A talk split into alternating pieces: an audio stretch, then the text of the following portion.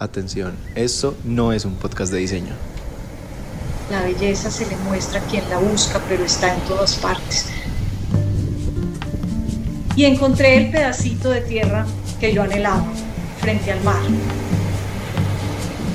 Eh, yo siempre he dicho que el mar es un monstruo que ruge, que ruge constantemente, porque la naturaleza también hace mucho ruido.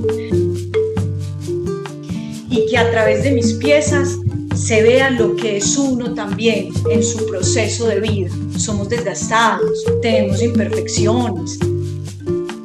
Yo soy simplemente una artesana, yo soy Miriam Márquez y me dedico a recoger palos.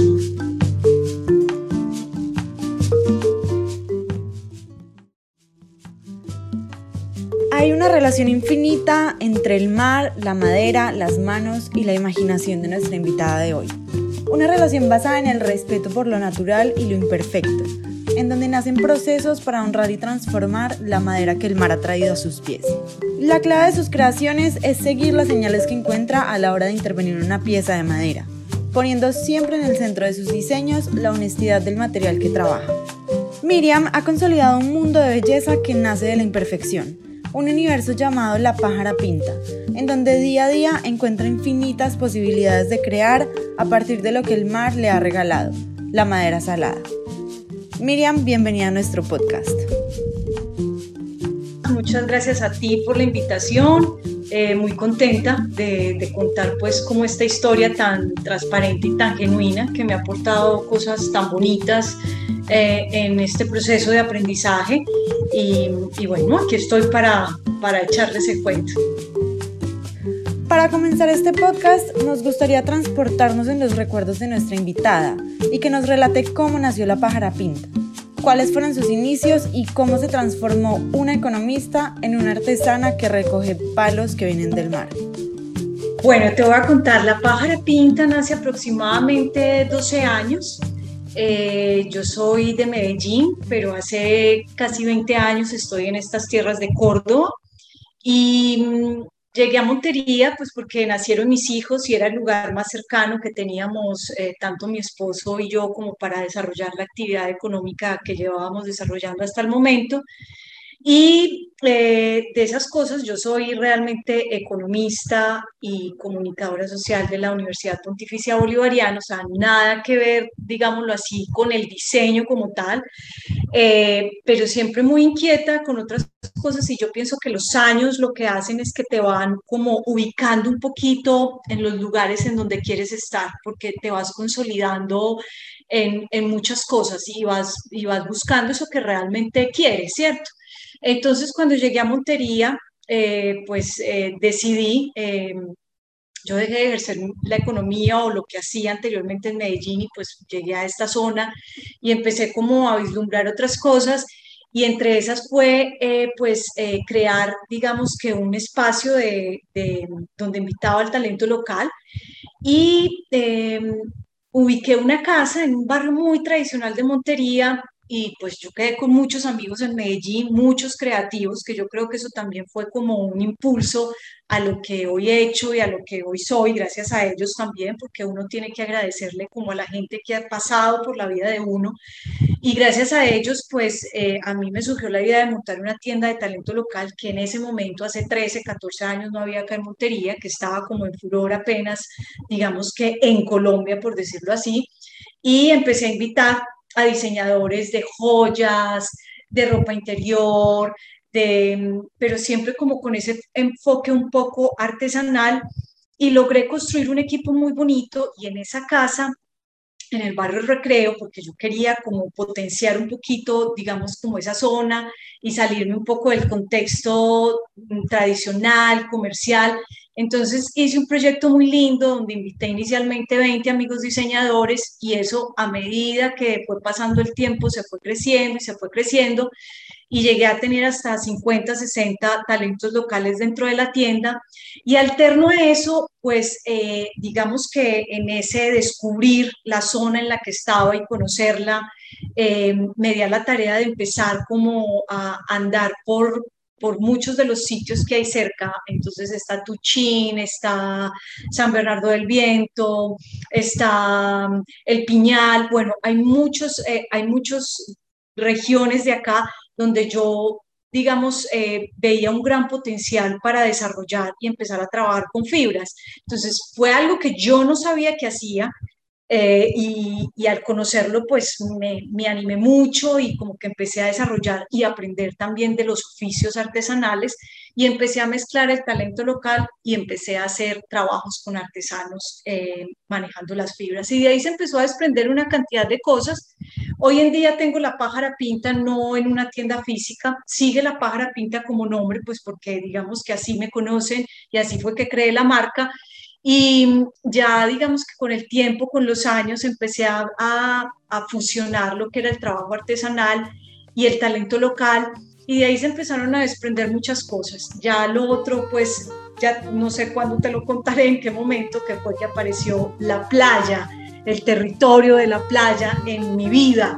Y ahí fue cuando se desprendió todo este proceso de la madera salada eh, recuperada y empezar a aprender de, de eso que me arrojaba el mar. Hablando de la madera, y para aquellos que se preguntan qué es madera salada, a continuación Miriam nos cuenta cómo la descubrió y qué es lo que ha aprendido de esta en los años que la ha trabajado. Bueno, realmente en el oficio de la madera salada soy, digamos que novata, relativamente muy nueva. Eh, hace cuatro años yo tampoco sabía como tú qué era todo eso. Eh, hace cuatro años yo empecé este proceso de diseñar y de crear piezas en madera salada recuperada. ¿Por qué llegué allí? Eh, hace 12 años fui, me invitaron unos amigos a las playas de Córdoba, entre San Bernardo del Viento y Moñitos. Eso es, pues son las playas cordobesas. Y me invitaron y yo llegué a esa casa y cuando yo pisé la arena yo vi eso y yo dije para mis adentros y le dije a mi esposo, yo algún día quiero tener un lugar aquí en la playa, en este lugar, o sea, quiero tener una casita en la playa. Bueno, eso se dio para todo, me estás loca, ¿no? ¿Cómo se te ocurre? Pero bueno, yo seguí como en ese propósito yo ya no hablo tanto de sueños porque es que a mí me parece que ya cuando uno llega a cierta edad, pues esos sueños como que se van desvaneciendo y uno los aterriza más y se vuelve de pronto más pragmático. Entonces yo seguí como en esa búsqueda más bien y encontré el pedacito de tierra que yo anhelaba frente al mar. Y ahí empecé a hacer y a construir mi, mi casa, una casa para mí. Yo vivo en la ciudad de Montería y pues eh, también entre Medellín, Montería y la playa, pues porque en Medellín también tengo a mi familia. Y bueno, y empecé a construir ahí, digamos que eso que siempre soñé, que uno sueña, ay, la casa en la playa, todo romántico, pero que en el fondo mis intereses eran, otro, eran otros. Eh, porque pues mis hijos estaban pequeños y quería tener un lugar tranquilo a donde ir, estar conectada, suena muy cliché, pues porque eso lo repiten mucho, pero conectada realmente con la naturaleza. Y, bueno, y empecé en ese proceso y casi que mis hijos crecieron allá y pasaron muchos años. Te digo que hace 12 años tengo esa casa en la playa y te estoy hablando de que hace apenas cuatro años yo descubrí todo esto tan, tan fascinante, pero a la vez tan abrumador también. Eh, porque es mucha la madera que llega a esas playas, también mucha la basura que llega a esas playas, o sea, es una cantidad de cosas ahí mezcladas, es mucha belleza, pero también con con un poco de, nostalgia de muchas cosas, de ver cuando tú tienes eh, eh, eh, pues como esto tan inmenso al frente. yo siempre he dicho que el mar es un monstruo que ruge, que ruge constantemente, porque la naturaleza también hace mucho ruido. el mar constantemente te está haciendo un ruido, pero tú aprendes a querer también ese ruido, ¿cierto? Y pasaron los años y yo seguía, pues yo estaba con la pájara pinta todavía, con todas estas marcas de talento local, pero yo ya quería empezar a desprenderme un poco del talento local porque era demandante y porque quería estar más tiempo en la playa, ¿cierto? Quería realmente eh, seguir esa línea que siempre había buscado y era estar más tiempo en la playa, más desconectada de todo. Y, y un día eh, digamos que mis creaciones van muy ligadas con las lecturas. Eh, cuando me preguntan, ay, ¿en qué te inspiras? A mí a veces me da risa porque es que yo no sé ni cuándo me llega la inspiración. O sea, es que eso es una cosa que yo no te sé decir en qué momento llega. Puede que a otros les llegue en momentos en que se sientan pues a meditar, a tomarse un café, a ver los pajaritos. No, yo a veces puedo estar sentada y soy como una... Eh, me levanto y ahí en, en ese momento fue que creé. Entonces un día un amigo, un gran amigo escritor, Andrés Burgos, me dijo, lee a Juan Ford. Juan Ford es un escritor argentino que murió hace poco, hace, bueno, dos años creo, no estoy muy segura hace cuánto, y Juan Ford en una enfermedad decidió irse a vivir a una playa que se llama Gesell. Él me mandó un artículo de Corsanitas muy hermoso. Yo leí ese artículo y yo dije, qué maravilla lo que hace este hombre. Este hombre todos los días, en medio de su escritura y su enfermedad y buscando también, yo como que veía en él lo que yo estaba viviendo. Él todos los días salía a caminar, pero él no encontraba palos, encontraba piedras, porque era una playa llena de piedras, la mía es llena de madera. Y él todos los días recogía una piedrita, solamente una, todos los que llegaban a su casa a visitarlo le decían, ¡ay, qué piedra tan linda! Y él a todos les decía, llévate una. Yo estaba viviendo el mismo proceso desde hace dos o tres años atrás, antes de leer a Juan Ford, lo que estaba viviendo Juan Ford, pero yo salí y buscaba un palito. Yo decía, ¡ay, qué palito tan lindo! Pero yo no veía nada más, Juanita, yo no veía nada más. Pues porque no, simplemente yo veía palos muy lindos y yo los cogía y yo no sabía qué iba a hacer con esos palos. Yo llegaba y empezaba a hacer repisas en mi casa de la playa y ponía unos palos extraños, eh, eh, los ponía de decoración en casa y yo me sentaba a pensar y yo decía, ay, tan abrumador todo esto que estoy viendo porque era tanta la madera que yo veía que yo decía, qué rico no poder hacer cosas con esto, pero no se me ocurría en ese momento que, digamos que Juan Ford fue como un detonante para mí de empezar a desarrollar un poco lo que de pronto yo tenía guardado, pero que no, que no sabía qué hacer.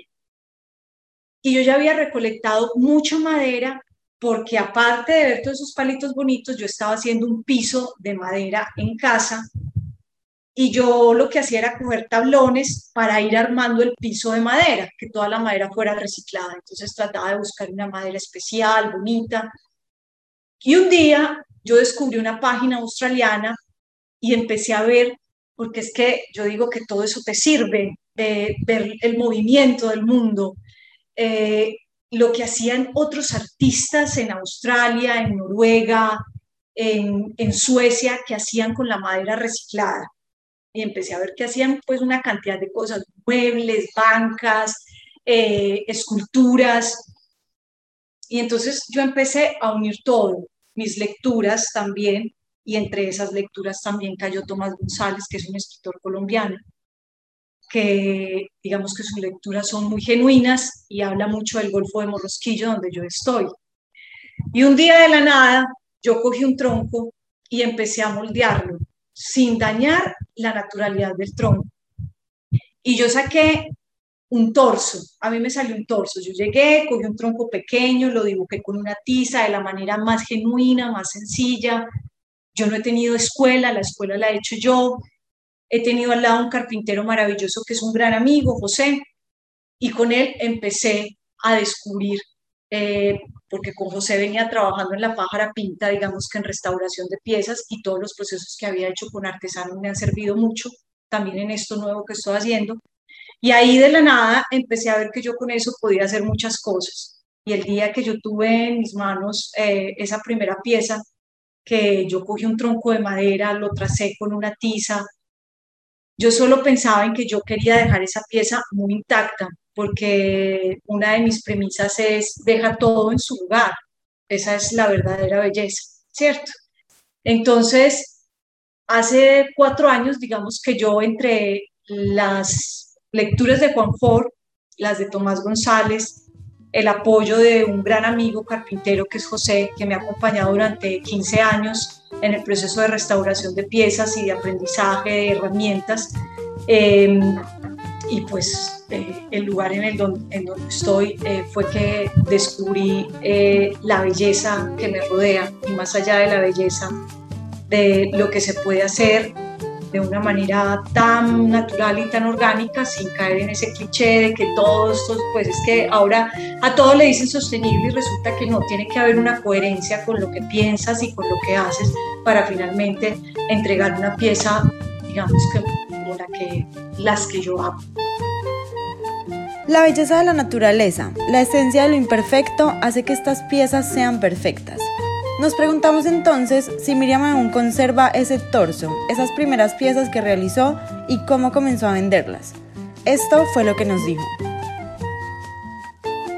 No, yo no tengo ese torso porque las primeras piezas que yo hacía, eh, las primeras, las iniciales, eh, el que llegaba a mi casa me decía, qué tan lindo, yo aún no había pensado en, vender piezas, las empecé a hacer, digamos, para mí, para verlas, para contemplarlas, y el que llegaba, pues cuando me decía, tan linda, qué espectáculo, yo le decía, pues, ¿la querés? Te la regalo.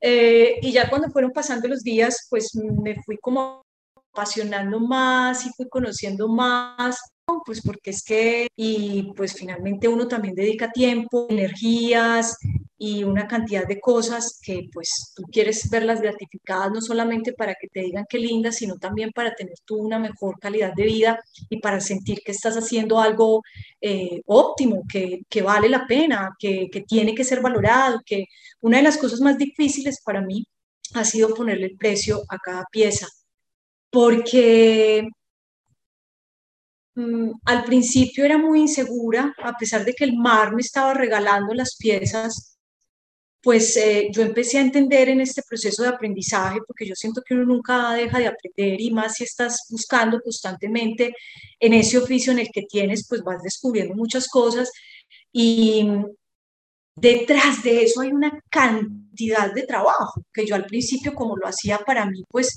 yo lo disfrutaba plenamente y no pensaba en que, ay, lo voy a vender aquí, lo voy a vender allá. No, empecé en, ese proceso de, de contemplarme a mí misma y contemplar la pieza. Pero ya después cuando le metí la razón y dejé un poco la euforia, porque aunque nunca me llamo artista, yo soy simplemente una artesana, yo soy Miriam Márquez y me dedico a recoger palos. Yo no quiero otros títulos, no me interesan, así me siento cómoda, así estoy bien. Entonces, cuando a mí la gente me pregunta, ¿qué haces? Yo les digo, pues, ¿qué hago? Yo recojo palos. Yo recojo palos y hago, y hago piezas que tienen una forma y una función, porque hay gente que no les ve ningún oficio y está perfecto porque todos miramos con ojos diferentes.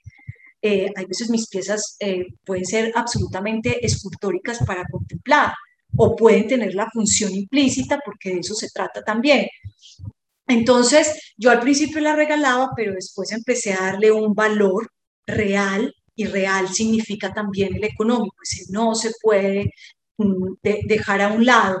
Y, fue muy difícil empezar a ponerle el precio. Yo pienso que todavía hoy me cuesta trabajo, porque, pues porque digo, ay, ¿será que sí? ¿Será que no? Y me pasa algo que en Colombia la gente es un nicho muy pequeño muy pequeño, ya no tanto. Yo pienso que ya tiene mucho más sentido y más valor eh, la gente que realmente admira y quiere esas piezas. Esto no son piezas para una mirada ordinaria, eh, son piezas para una mirada más detallada, más sensible. Y si es poca la gente que tiene esa mirada, pues será para esa gente, ¿cierto? Eh, eso no significa que sean exclusivas, pero hay veces el detalle y la sensibilidad sí se vuelven exclusivas, porque eh, pues son piezas que llevan trabajo arduo, el simple hecho de salir a caminar kilómetros para buscar y encontrar esa belleza, que yo voy buscándola y después saber que de ese palo pues eh, hay unas partes que te sirven, otras que no, yo siempre busco que el palo esté fracturado, mm, que tenga pues ese recorrido que ha hecho por el, por el mar tan, tan apasionante y que pues llega a mis manos, pues que tenga también un, valor importante y después de eso hay que hacer un proceso infinito que es clasificar, es hacer un secado natural, luego es cortar una pieza, hay piezas de gran envergadura, entonces eh, eso requiere personas alrededor que la carguen, eh, cortarla, luego trazarla, luego eh, decir sí, no, quiero esto, quiero lo otro, lijarla, consentirla, encerarla y finalmente pues eh, llevarla a las manos de otros para que cohabiten en nuevos espacios. Es muy lindo ver el valor, ver con otros ojos lo que le está dando la vida, lo que le está dando ese lugar en el que ella decidió crear su hogar. El mar, ese ser que ruge con el cual ella quería estar. Y por otra parte, es muy importante empezar a reconocer todo lo que existe detrás, porque para nuestra sociedad es difícil entender el verdadero significado y el valor de lo artesanal. La pasión, la sensibilidad, el trabajo y la dedicación para llegar a ser una pieza final. Una pieza de la pájara pinta nunca sabremos de dónde viene, ni de todos sus misterios en el viaje y el recorrido que tuvo que hacer para finalmente llegar a nuestros hogares. Y eso sí que nos parece fascinante y único. Y no solamente es hacer para vender, eh, también es hacer eh, con conciencia, con conciencia tuya y desprenderse también de muchos egos pendejos que tiene uno, eh, de tener un posicionamiento, pues claro que yo quiero hacer, ya en este momento quiero y, pues digamos que ya he hecho un recorrido largo de, pues, de hacer piezas para venderlas, pero ese afán de querer pues ser un protagonismo, de ser reconocida, yo pienso que eso eh, a uno sí le gusta, pues porque le gusta, pero, pero cuando tú tratas de alejarte un poco de eso y te concentras realmente en la pieza y en lo que hay detrás y conoces un poco y cada vez un poco, un poco cada vez, un poco cada vez, eh, porque a mí no me interesa saber mucho, hay veces pienso que es mejor no saber tanto, eh, y cuando tú conoces de a poquitos, todo lo que hay alrededor de lo que haces, porque eh, mucha gente eh, considera que eso es basura, ya no tanto, porque ya hay muchas personas alrededor, digamos, no tanto en Colombia. Yo realmente no he visto o no conozco mucha gente que haga cosas similares a las que yo hago. De pronto sí, cogen madera, se hacen bancas, se han hecho camas, pero digamos que en la línea de vasos escultóricos, de combinar ramas desnudas, porque las ramas desnudas tienen un encanto especial cuando te llegan sueltas eh, y empezar a fusionarlas, pues eso tiene un encanto. Entonces, es todo lo que hay alrededor, empezar a conocer los tipos de madera, saber que eh, hay mareas altas y bajas y que en las mareas altas, cuando hay mar de leva, el mar se revuelcan, todos los caños se crecen, desembocan en el mar y se arrojan en la playa y llegan a la playa. Entonces, cuando yo empecé a ver todo esto, yo hice una poesía que es una, digamos que es una, como un estandarte de mi marca, eh, y que las tablas que yo saco yo las denomino cíclopes, porque cada tarde esta persona que hay acá, que te está hablando, Miriam Márquez, ponía su único ojo en la superficie ondulada, a la espera de las noticias que en forma de troncos náufragos trajera el mar. Yo cuando escribí eso eh, y me miraba, yo me sentaba a broncearme en la playa o simplemente estar y yo veía ese vaivén de las olas cuando llegaban los troncos y yo tiraba letras, pues porque me he creído con ínfulas de escritora, pues, pero no lo soy, obviamente. Eh, y me salió eso y me pareció después, lo visualicé, lo miré, lo releí y yo dije, eh, qué tan bonito, es que esto es lo que yo hago. Yo cada tarde ponía mi único ojo, porque finalmente termina siendo uno en la superficie ondulada para ver qué me iba a arrojar el mar. Y de ahí se convirtió en una poesía, se convirtió en un encarrete, se convirtió en un negocio, se convirtió en un estímulo, en, en, una pasión, eh, que la hago con todo el cariño y el amor del mundo. No hay mejor terapia para mí que salir a recoger palos y luego hacer todo el proceso que eso tiene. Miriam menciona en su Instagram que lo más significativo de sus piezas es que no necesitan recibir una validación por parte de la cultura de consumo actual. Nos surge a partir de esto una pregunta y es cómo ha sido su proceso para alejarse de estos estándares impuestos por la sociedad y por qué es tan valioso esto para la pájara pinta. Esto fue lo que nos dijo Miriam. Eh, primero que todo, nunca me han gustado las reglas. He tenido que, en ciertos momentos de la vida, pero yo ya con 45 años, eh, me gustan las tareas impuestas, eh, no me gustan las reglas. Me saturé del mercado y yo pienso que uno se satura del mercado cuando te alejas de él. Y yo llevo ya bastante tiempo pues, en otro ritmo de vida que me lo ha dado uno de los lugares que habito, a pesar de vivir pues en una ciudad intermedia pequeña, pues vengo de Medellín, soy de Medellín, eh, pues tengo contacto con muchas personas, pero pues yo también elegí otro camino y, te digo, uno tiene que ser coherente, pues, eh, eh, no tiene sentido pues yo estar en la playa, tratar de buscar tranquilidad, salirme de tantos esquemas y pues estar pendiente de la moda, de lo que hizo Pepito, fulanito, a ver qué está haciendo esta marca para yo ver eh, en qué puedo avanzar. No, yo no sé qué hace, yo no sé qué hace la marca que hace Madera. Pues es que te digo que no tengo ni idea ni me interesa. Y segundo, que pues tengo como un criterio muy definido, pues es que yo, te, yo hago una pieza porque me gusta. Yo no estoy pensando si le gusta a Juanita, Pepito, si le gusta a Carlos de Casaenzo o a Francisco de Fango. Yo simplemente la saco y si a Francisco le gustó, Francisco es tuya. Eh, qué rico que me quieras tener en tu nuevo lugar que se llama Aula Espacio. Carlos, me llamaste, te quiero tener en Casaenzo. Rico, Carlos, estoy en Casaenzo pero es porque ellos han aprendido a ver en mis piezas bellezas, no porque yo esté marcando una tendencia porque es la que está de moda. Es que yo, es que ni siquiera mis piezas son de moda, es que yo, yo ni siquiera llego a eso, o sea, no, no estoy pensando en eso. Las cosas me han llegado tan espontáneamente como las he hecho que yo pienso que eso es lo más importante.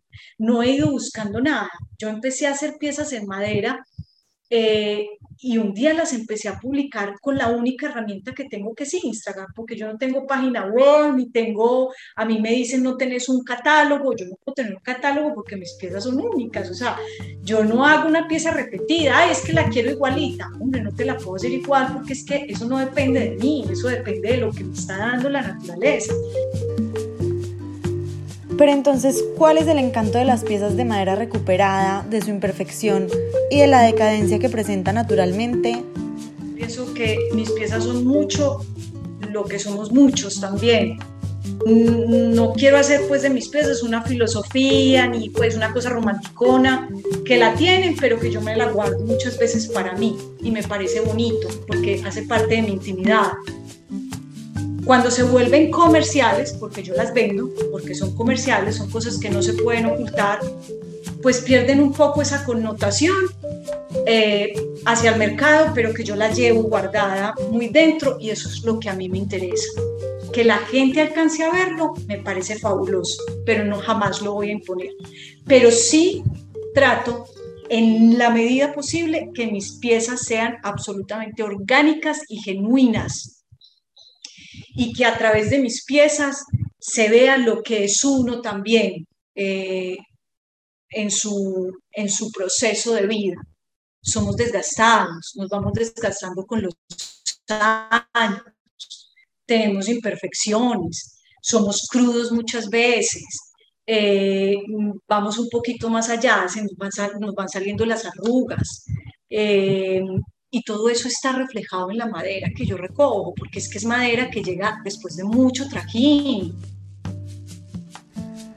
Nos resulta increíble todo el universo de ideas, de poesía y de este oficio que se convirtió en un estilo de vida.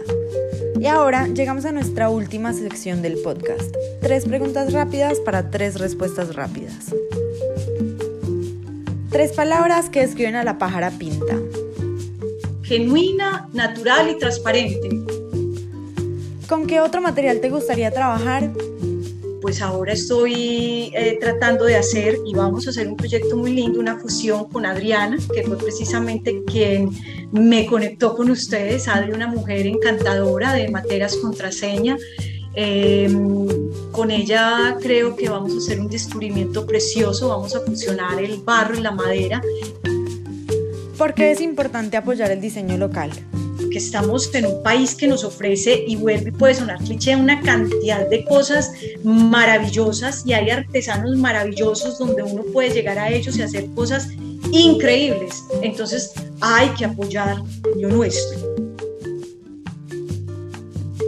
Si quieres saber más sobre la madera salada y la pájara pinta, la puedes encontrar en Instagram como arroba guion bajo la pájara pinta guion bajo y no olvides seguirnos en arroba saja diseño para seguir apoyando el talento colombiano y aprender todo sobre tendencias y decoración. Nos vemos en el próximo episodio. Gracias por escucharnos.